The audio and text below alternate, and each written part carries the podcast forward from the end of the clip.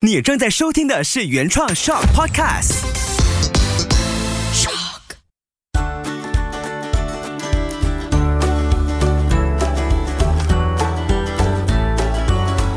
秋月的育儿天地，欢迎收听秋月的育儿天地，搞懂孩子不费力。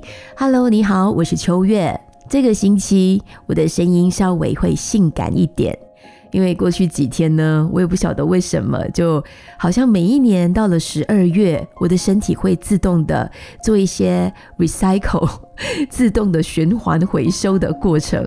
就我每年十二月都会有一场重感冒，然后呢会失声。我去年十二月我记得。在快要做一些亲子的线上分享讲座的时候，也是这样。然后今年呢，也是这样。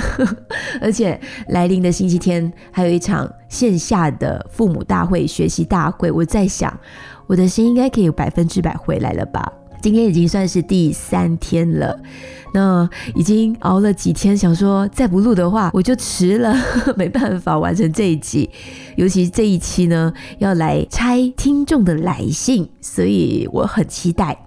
那如果说你听到途中觉得，哎，这是谁？这是我，只是声音比较干一点，因为我昨天是完全没有声音，哎，今天早上感觉，哎，回来了一些，马上来录。我今天收的这些信呢，其实好一些，已经放了好几个月，但一直没有办法好好的回复，因为很多的讯息，工作也停不下来，生活跟孩子的过程也停不下来。我觉得听众来信这个环节定下来之后，哎。我就可以定期去看回之前的一些留言。我后来不好意思的是，有一些甚至是去年放在信箱里面，它会就是这样子自己沉下去了，我就没有办法去找回。那那天花一点时间看的时候，才发现好多好多朋友原来在等着，真的很谢谢你们的信任，还有愿意把内心面对到的问题呢写下来。怎么办？我自己也不习惯自己的这个声音了。哦，在回听众来信之前呢，我想先稍微回复一些询问的讯息，包括像这个月分享的《爸妈来翻书》这本书，我非常的意外，它比前两本呢询问度热烈。后来我搞清楚了之后，我知道为什么大家会急着来问我了，因为。根据目前搜寻的结果，原来这本书就是这个月分享的。亲爱的大人，其实我没那么坏，我只是静不下来。这本书呢，市场上马来西亚的市场哦，好像断货了。那很多朋友就开始问我哪里可以买到这本书，他们也很想看，尝试了去 search 很多的书店或者淘宝都找不到，是真的。我后来真的帮大家去搜寻，我才发现呢，在一些书籍的网站，诶。有显示，但是呢，它标记 out of stock，所以我就请大家直接去问书局，看看能不能够可能从台湾调书本过来，还是怎么样的。但是大家的询问呢，就让我觉得很想谢谢自己，真的推荐了一本还不错的书，因为你们愿意真的去找来看，那就真的是这个内容有打动了你们。也谢谢这些不耻下问的好朋友，因为真的好多位，尤其是妈妈都来问这本书到底在哪里可以买。我后来就闪过一个念头，如果真的找不到，那刚好你们又住的。其实住哪都可以啦，只是东马朋友可能邮费会贵一点。就我们可以变成流动图书馆。如果真的他出了到最后找不到这本书，因为好几年前发的，他还没有转化成电子版，没关系。那我们可以尝试变成一个流动图书馆。这个可能操作起来会花一点时间，但至少你可以真的握在手中看完整本。感觉会不一样，因为触动到我的部分未必也能真正触动到你。那触动到你的部分，可能我跳过了。有些书是这样的，你要重干几次才会有不一样的感受。然后这本书为什么有这么大的共鸣呢？是因为它里面的每一字每一句都非常的深刻。像我就收到了这位幼教老师。他说那天他是收听电台版播出的，就是两分钟一天的。他说为什么学东西一定要在教室里，而且要做好这句话，他被吸引住了。因为最近这位幼教老师在研究不同的教育方式，突破传统的教学理念。他也想了解流动图书馆是怎么运作，这是我 灵光一现闪过的一个念头。我想想看怎么做。你知道，来到年底哦，要想明年有什么计划、什么工作安排，或者我的共学空间有什么好玩的事可以计划发生的，这些都是在十二月，它会好像一股。一股你控制不住到的念头，全全都涌现出来。所以在整理的同时，又要在整理自己的声音，整理自己的身体健康。我觉得我身体对我很不错了。就从一月到十一月熬熬到十二月，他知道可以放假，他就每次十二月给我来一场消失的声音。我现在很努力的把声音发送出来，希望你可以享受性感的这把声音。当然也要谢谢你的包容，持续的听下去，这不容易哦。对我来说也是的，要继续说下去也是需要很大的意志力。我们一起努力。好，我们来看第一封听众来信。这封来信呢，后续我有想要再跟这位妈妈聊，只是说可能放了一阵子，她也没有去更新，所以。都没有回信。那她是说：“秋月你好，我孩子今年九岁，他有暴力倾向，会打家长和婆婆，也不愿意去读书上课，想请教您有什么方法？”那一般上我收到这样几句话的询问，我通常不会直接给出什么方法，因为肯定不是只有一个方法就是正确的。这个孩子他有这样的一个行为表现，甚至有一些想法上的表达，就他不想去上课读书。肯定这个过程他背后有一些讯息更重要，想要告诉我们大人的。所以我通常都会先跟家长一层一层的去聊下去。那我就问这个妈妈说：“这个问题现在还持续发生吗？”因为我也隔了一段时间才看到。那也跟他确认说：“你有没有寻求了其他的帮助或者资？”源来支持你去解决这个问题呢？那接下来我就邀请妈妈回想一下，你想一想，在孩子九岁，就他出生到九岁这段期间，请你回想，家人有没有曾经对孩子动手？就是孩子他这个暴力倾向是源自于。哪里呢？他从哪里看到，或者是他曾经经历过这种被暴力对待的方式吗？这是首先我们要先自己先去回想，去帮助孩子找出他为什么会选择用这个方式来表达情绪，这是孩子的选择哦。那他的选择也是因为他成长过程当中接触过、发现过、了解过、体验过，他才会有这样的选择出现。那他会选择对家长跟婆婆动手，原因是什么呢？在动手前可以去观察，是因为大人说了什么话，或者你们的对话进行到哪里，甚至那个情境下是发生了什么事，孩子会出手。这个也很重要的观察，因为那些都是很多的线索，帮助我们也帮助孩子去找出真正的问题本质是什么。那他会在那个当下做出了比较激烈的反应，那可能是那个当下发生的事情才是很关键的一个情况，是必须先去解决的。那才可以了解到孩子内心世界，他真正的需求是什么。后来妈妈说，她不愿意去上课，不愿意去读书，或者面对他应该要做的事情。那可能也可以尝试去了解，不想去读书上课的原因是什么。那通常在去了解的过程，如果已经是有一些不理解，或者是情绪上不够平静的话，可能就会变成质问孩子了：为什么你不要去？或者为什么读书不要去这么懒惰，就开始做一些标签，那可能对孩子来说就被打压，他可能就不想再说出他内心真正的想法。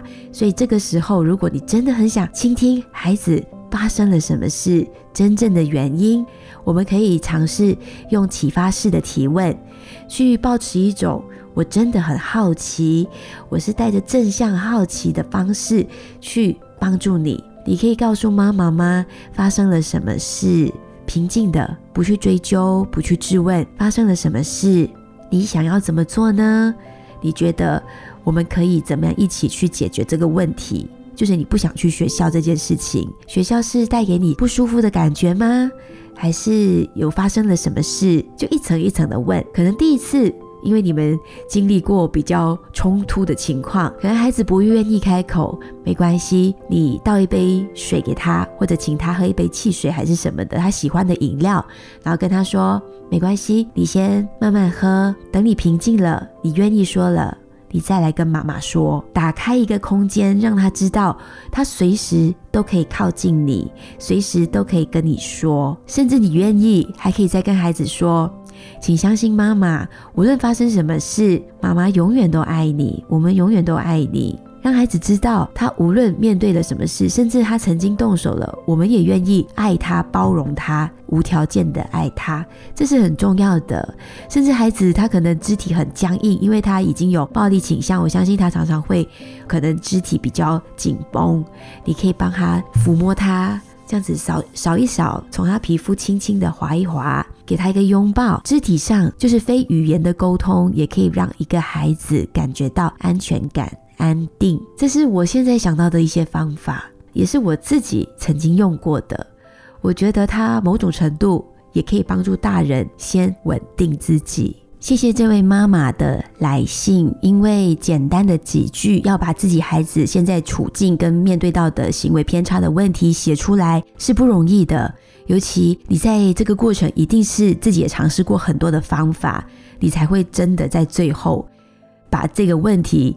写了一封信给我，所以谢谢你的相信，也谢谢你愿意为孩子努力，写下了这个问题。希望我刚刚简单的回答，也可以让你有一些方向，你可以去尝试看看怎么调整，怎么更靠近孩子的内心，去帮助孩子。我也想说，因为你说孩子今年九岁，如果有参加过我的共学空间的爸爸妈妈，就知道说，我也曾经在分享的过程提到。我在孩子九岁的时候，我们也面对一个非常重大的功课。那我当时跟先生说：“还好，孩子现在九岁。如果孩子十九岁，我们才面对这样的一个难题的话，那到时要介入再帮助孩子，比较吃力了。就他各方面都已经非常非常的不容易去靠近。所以我觉得现在九岁，你给他一个拥抱，告诉他妈妈在这里支持你。”我们换个方式，让自己变得越来越好。在回复这封信的同时，我也邀请听着的所有大人，我们祝福这个孩子。就是他虽然在九岁的时候有暴力倾向，但请相信他不会一辈子都这样。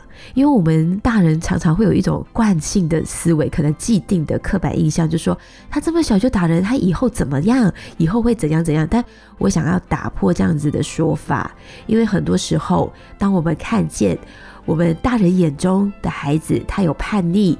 他有发脾气，他有暴力倾向，或者他逃避都好，其实这些都是孩子发出的求救讯号。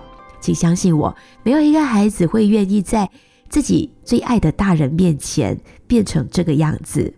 你看，回想一下，我们小时候，你小时候会动手推人的时候，是你希望长成那样吗？一定不是，一定是你背后还有想要告诉大人真正你想说的话。问题本质不在孩子表面上的行为，所以如果我们真的想要帮助他，想要有效的去让他茁壮的成长，想让他更好的去面对自己的问题，我觉得最首先的就是大人内心的心态一定要改变。当我们对孩子看待的方式改变了，我们对他的应对的姿态也会调整。那孩子的行为也会因为我们的换个方式去引导他有不一样的表现，但是这个过程不容易，因为我们要先调整，就是一个不容易了。所以我邀请这位妈妈也可以先练习放下过去九年对这个孩子的既定印象，重新的去观察这孩子的个性跟他的潜力。如果还是用过去的旧的方法来跟这个孩子互动，那可能只会加大了彼此的冲突，被孩子抗拒，或者是不愿意真实的去表露他内心真正的想法。所以说，养个孩子容易吗？我们需要很多的学习、成长，跟孩子同步的去面对现在正在经历的事情。这是不会那么快有一个大结局的。它就像我经营这档 podcast 节目一样，它会有第一季、第二季、第三季、第四季。我们现在来到第五季，好快哦！再多几集可能就去到第六季了。所以养一个孩子，就像我经营 podcast 一样，它是一个持续的历程。我们有聊不完的事，我们孩子每天都在变化，而我们自己每一天也在变化。所以希望听到这里的朋友。我们一起拿出一个决心来，越变越好。这也是我的声音发挥到现在，我感觉它稳定了。但是我不想让大家听得太辛苦，所以这一期呢，我们就先读到这封信。那如果说你手上还有一些问题，甚至你已经发过来了，但我都没有回复，请原谅我，可以尝试再发一次。因为可能它石沉大海了，我真的怎么捞都捞不回来，那就太可惜了。我也希望真的可以帮助到大家，呃，或者是说我们可以彼此讨论交换。因为同时我在回复的时候，我自己也在回想自己的应对方式，然后去找更好的答案。所以对我来说，我也在学习。也谢谢你们给我有这个机会一起来学习。秋月的育儿天地，搞懂孩子不费力。我要好好去滋润一下我的身体了，谢谢你们辛苦了。